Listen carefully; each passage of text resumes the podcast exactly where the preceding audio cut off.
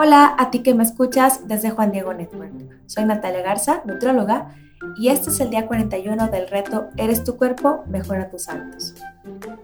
Casi el 40% de las personas que contestaron la evaluación del día 2 de este reto refirió padecer estreñimiento. Así que hoy quiero platicarte sobre cómo prevenirlo.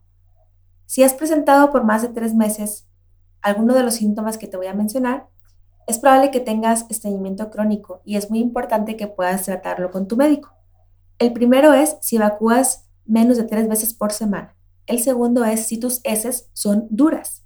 Y el tercero es si haces mucho esfuerzo para evacuar. Si has presentado alguno de estos síntomas por más de tres meses, es muy importante que puedas atenderte con tu médico.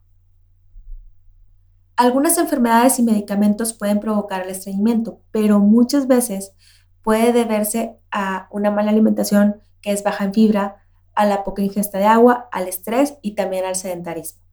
Quiero compartirte algunos cambios que puedes empezar a hacer en tu alimentación y en tu estilo de vida para que puedas comenzar a prevenir tu estreñimiento.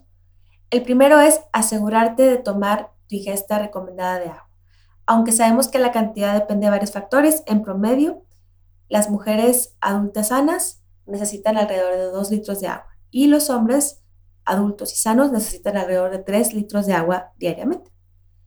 El segundo es asegurar tu consumo de frutas y de verduras. Ya hemos visto a lo largo del reto por qué estas frutas y verduras son súper importantes y necesitamos de ellas.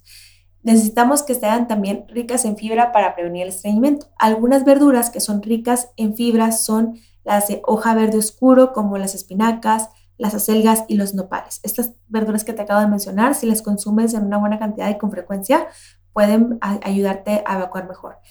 En mi cuenta de Instagram puedes encontrar también en las historias destacadas las listas de intercambios de frutas y de verduras que estuve eh, mencionando en alguno de los retos. Y en estas listas hay unas verduras y frutas que están resaltadas en negritas. Esas verduras y esas frutas son más altas en fibra y pueden ayudarte a prevenir el estreñimiento.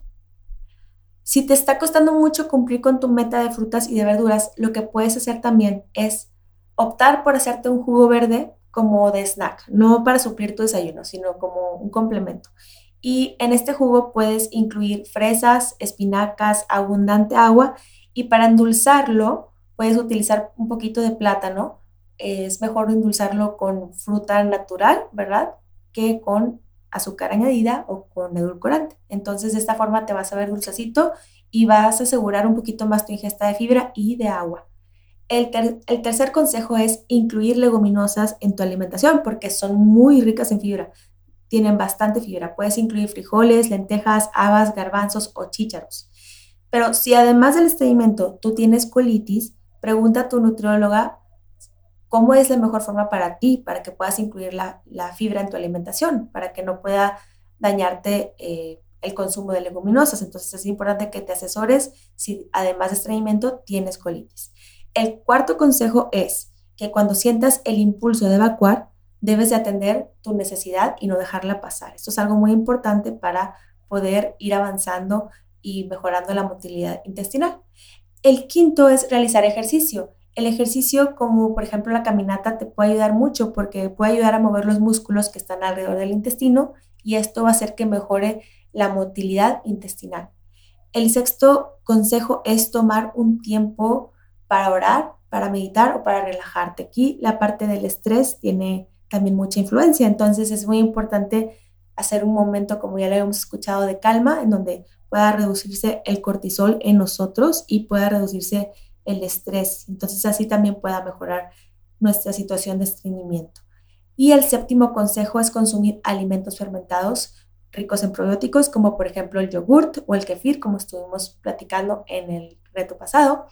Y también, pues, es importante asesorarnos con un médico o nutrióloga si necesitamos algún suplemento de probióticos para poder avanzar un poquito más rápido en esta situación. Y para nuestro reto, pues vamos a seguir los consejos para la prevención del estreñimiento según sea nuestra necesidad.